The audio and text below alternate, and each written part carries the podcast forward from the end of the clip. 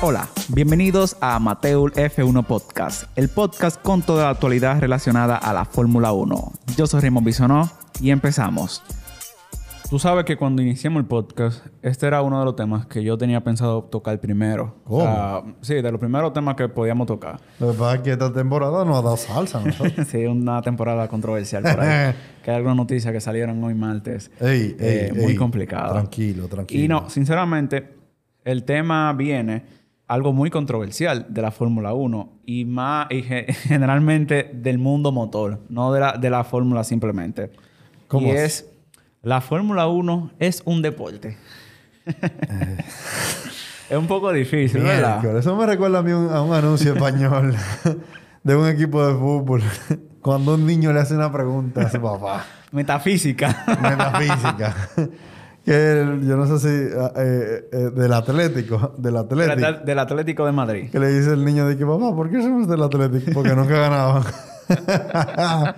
y Era por el corazón. entonces, o sea, es como que exacto. A mí me duele, pero contra, está difícil. eh, Ah, o sea que tú tienes, tú tienes una mentalidad de que la, la Fórmula no es un deporte. No, no, no es que yo no, no es que yo tenga una mentalidad de que no es un deporte, no es que yo tenga una mentalidad de que no es un deporte. Es que no es un deporte. Motorsport. No, es que yo no lo sé definir, porque ¿qué es lo que hace un deporte deporte? Está bien, entonces. Esa, ok. oh, me interesa eso, me interesa. Y lo mejor entonces es buscar afuera, de una una, de, una definición, o sea, de San Google que nos diga y que nos pueda decir qué es un, o sea, qué es un deporte. Y yo defino aquí. Aquí dice actividad o ejercicio físico sujeto a determinadas normas en el que se hace prueba con o sin competición Ey. de habilidad, destreza o fuerza física. No hay Lo más cual- nada que hablar. Hasta comemos hongo es un deporte. Exactamente. si se volvió una competición. Claro, hay muchas más normas que lo aplican, pero no. Eh, aquí en el guion yo tenemos algunas informaciones y lo que hay que desmitificar de una forma rápida y sencilla es que sí, la Fórmula 1 sí es un deporte. ¿Por qué? Bueno, la FIA, que nosotros la conocemos, Federación. Federación Internacional del Automovilismo. Acá. Me gustó ese efecto. Ah, con consola. Sin la consola. Eso fue natural. Entonces, la fiesta es reconocida por el COI. Que yo venía, o sea, de este, de este episodio nace. ¿Cómo? Del COI, sí. El Comité Olímpico Internacional. Ponme esos hashtags ahí para que por lo menos se confunda con, con una competición Eh, de remo en Entonces, Japón. la FIA, a estar reconocida por este comité olímpico, quiere decir que todo deporte que la FIA autorice, eh, automáticamente se convierte en un deporte. Wow. Eh, o sea, técnicamente, todo deporte, o sea, todo deporte que tiene la FIA, como son, por ejemplo, el Le Mans, la misma fórmula, la F2, la F3, todo, todo eso cartismo, tanto así. El cartismo, o sea, el campeonato mundial de karts, de, de lo que uno maneja, que- que- Ah. quería manejar karts de relajo. Y esta gente tienen... ¿Qué gente? Perdón que te interrumpa, pero esa gente de los Hooligans, que sí o qué, lo que hacen el, el gincana y eso, ¿eso está reconocido por la FIA? Yo no sé si la FIA reconoce, pero del momento en que la FIA lo reconozca como, o sea, que lo, lo, lo patrocine de una forma, por decirlo así. Lo reconozca, lo, lo, Lo, valide, reconoce, lo, reconozca y le dé normas y reglas, sí es- se vuelve un deporte. Entonces, eh, empezando por ahí diciendo que es oficialmente el, eh, el automovilismo más que la Fórmula 1, porque la Fórmula 1 no es el deporte en sí, la Fórmula 1 son- simplemente es una disciplina dentro del mundo del automovilismo.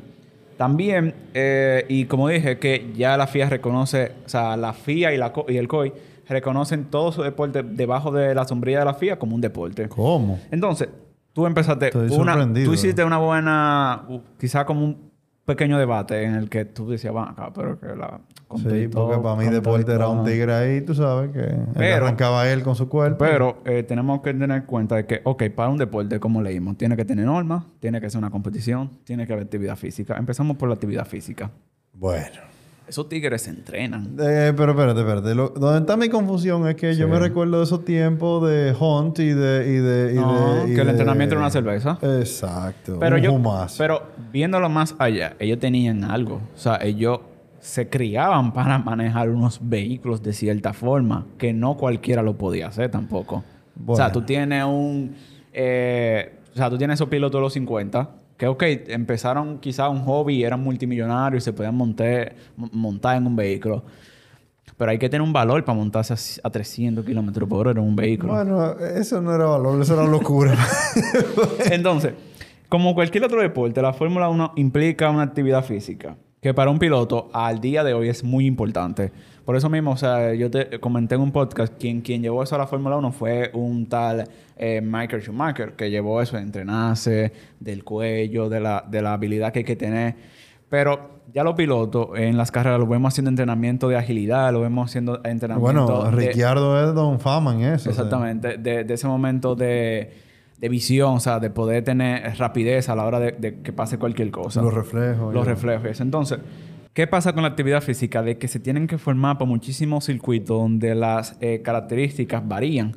Teníamos antes un gran premio que a mí me encantaba, que era Malasia. A mí me encantaba ese circuito. ¿Hasta qué año tuvo ese gran premio? Creo que 2016 y 2017 fueron unos de los últimos años. O sea, del 2016 quizás al 2018. No me acuerdo muy bien. En Malasia, igual que Singapur, hace un calor del Ya carajo. me recuerdo de Malasia. del carajo. Y los pilotos tenían que No aguantar... solamente el calor, la humedad. No, que- sí, y los eran unas pilotos- condiciones particulares. Totalmente. Tú te entrenas para eso. Entonces, tú tienes unos pilotos que tenían que aguantar 50 grados dentro del coche. A, a, a 3, 4, 5G en cada curva por 69 veces que tú lo hacías. O sea, Entonces- es increíble. eso. En muchas carreras también los pilotos se tienen que entrenar para poder perder 3 kilos, 3 kilos de líquidos en, en una carrera. O sea, tú perdes Entonces, 3 eh, kilos. Wow. Y eso no le afecta, por ejemplo, en el tema de, de, de la regulación. Yo veo que ellos lo pesan con todo y Porque por eso mismo se pesan. Se, pesa, se pesa tanto el Porque vehículo. un kilo representa tanto caballo de fuerza en el vehículo. Un que kilo, la- o sea, sí, y por eso mismo lo pesan. Uno simplemente lo ve cuando lo pesan al final, pero sí, tienen que llevar... Ellos son como los boxeadores. Tienen que alcanzar un máximo de kilogramos. Ven acá y perdón que te interrumpa. ¿Y en qué carrera fue que a Kimi lo dejaron sin agua? Aquí... No fue en esa, ¿no? ¿Verdad? No. ¿Tú te imaginas? Se para Kimi y dice, Sí, no. deme mi agua. Ah, eh, con eso, o sea, off topic, han pasado muchas cosas con el agua. Y me acuerdo de una con Alonso.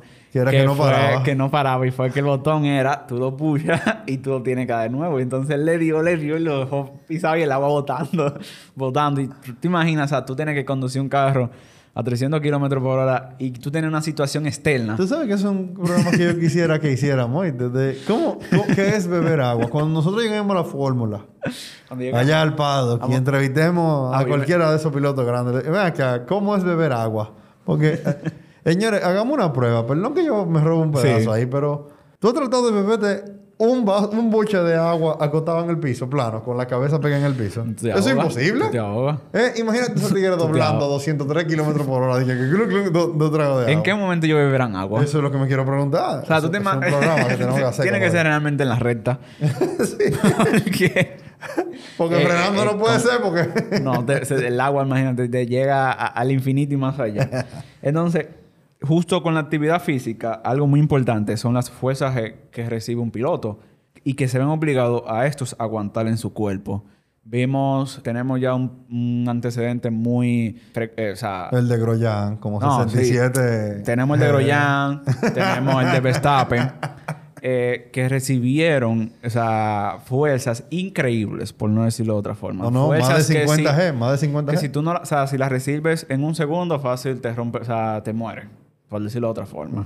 Ven acá. Y, y, o sea, está bien todo eso. Ya lo vimos, lo de la fuerza G y, y que Sí. tú tienes que sacarlo de Verstappen y vaina. Pero tomando en cuenta que el de Groyan fue más grande. Pero ese no es el tema ahora mismo. Eh, Hasta eso. Hasta eso. Dale Dios. tranquilo, dale tranquilo. Eh, ¿ha- ¿Hay algún, hay algún, sabemos de algún piloto que más allá que la bicicleta Sí. o la caminadita que ellos dan ahí en la Sí. pista, haya, excedi- eh, haya sobresalido Tú en sabes algún que, deporte? que, que a la hora de crear el guion yo me, me- o sea, busqué información y uno de, los, de esos pilotos que pudo, gracias a la actividad física que hacía en la forma, o sea, preparándose para un Fórmula 1, pudo hacer en un momento un triatlón, Wow. que fue en Jason Button en el 2013. Y tú sabes que me parece curioso porque ahorita lo estábamos hablando y, y el tema realmente nace de los Juegos Olímpicos. Esto iba a ser como una primera parte para yo decir por qué, lo- o sea, por qué lo mo- lo- los deportes de motor no están en, en los Juegos Olímpicos. Pero bueno, yo vi en un momento, eh, o sea, esa gente de los triatlones, y tú me dijiste, es que esa gente no son humanos. Esos son eh, alienígenas, Sí, por decirlo de una forma. Entonces, sí, tú tienes no. un piloto que te pueda hacer un triatlón. Claro, él no lo ganó. Pero el simple hecho de poder acabarlo, ¿Él llegó- lo acabó? Él lo acabó. Llegó, ¿Él lo acabó? Llegó en 30 la tre- el 35. Llegó. No, no, pero el señor es mi héroe.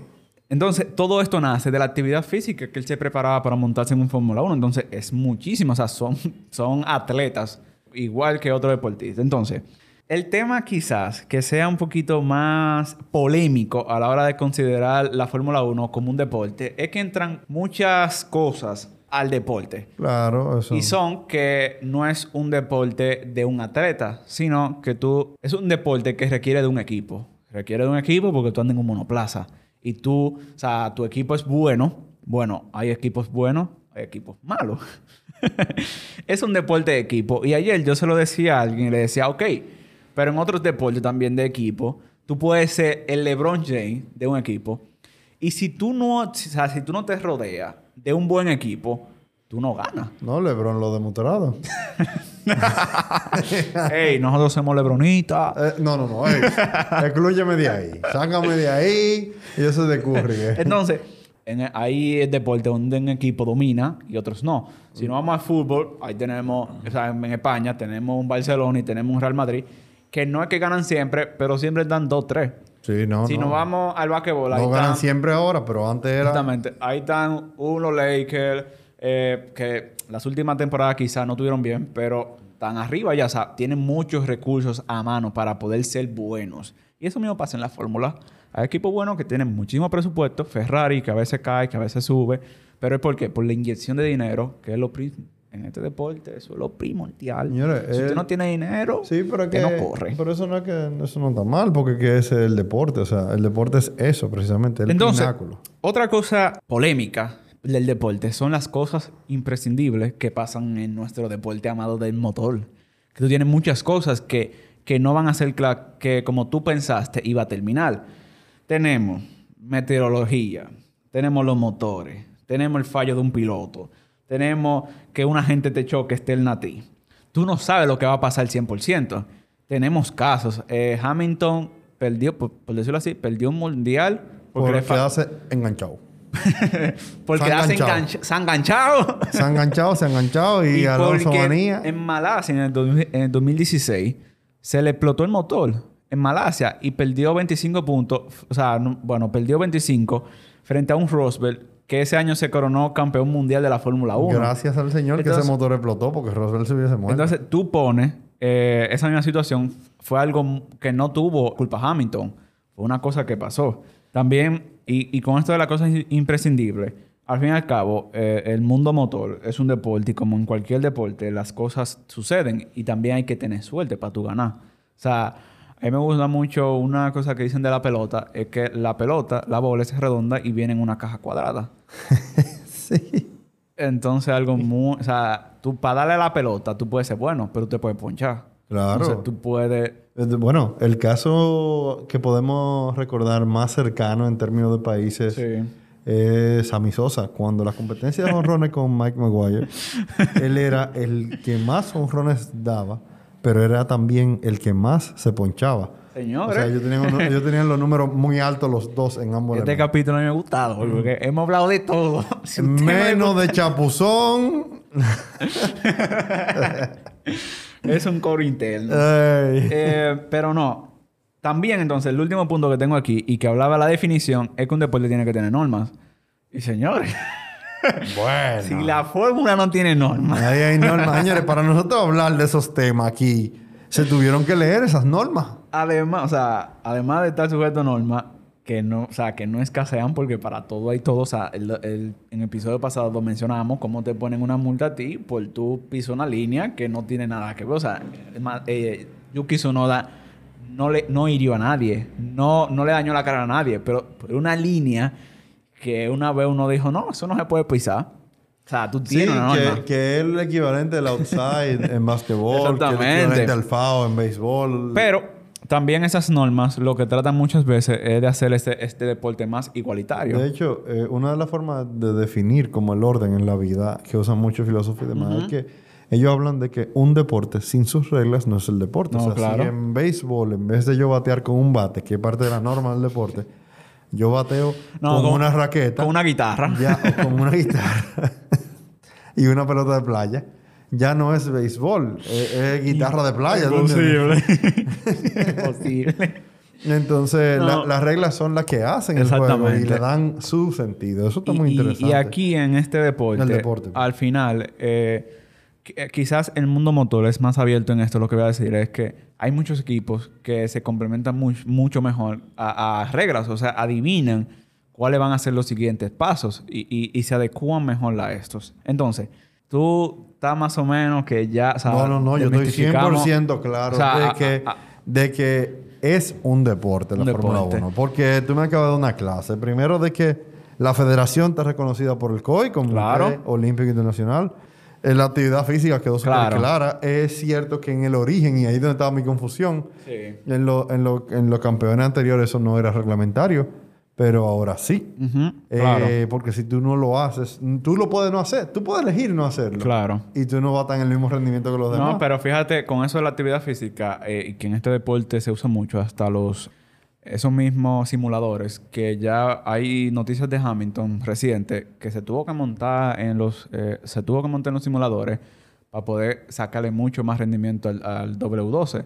Y ahí andan ya declaraciones del mismo Hamilton diciendo, ah, sí, lo de- lo- los simuladores funcionan.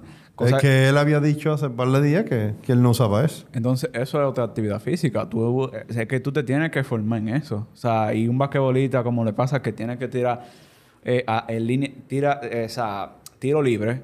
Uno dirá, pero es un basquetbolista, es un jugador profesional, tiene que meterlo. Hay jugadores estrellas ahora mismo en, la, en, la- en el basquetbol que no te tiran un tiro libre. Entonces, tú te tienes que formar para eso. Aunque tengas que ir a tirar mil, mil veces una pelota. Eh, otro elemento que me, que, que me deja claro que es un deporte. O sea, mira todas las eh, similitudes que hemos encontrado con otros Claro, deportes. O sí, sea, porque... Y es muy interesante. Exactamente.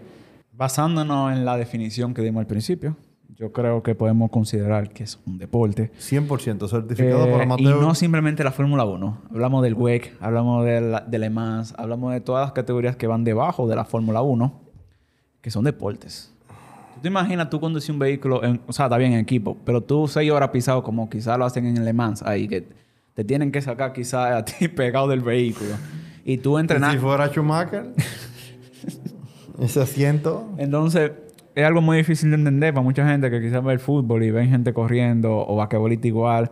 Pero ahí está el golf. O sea, hay- también hay deportes que son... Tú sabes, como que... Ellos, ellos tienen reglas, ellos tienen Se equipo. entrenan, se entrenan para la pelota porque usted me pone ahora mismo y yo, no, yo voy a hacer cin- 500 fly al aire. Eh, la gente cuando Con- te invita, con- con un- yo lo que he escuchado es que cuando te invitan, te dicen, si tú la llegas de aquí a ahí, te doy lo que tú quieras. Así es que te dicen. El primer día. Pero tú sabes entonces el entrenamiento que tiene que tener una persona Sí, para claro eso. sí.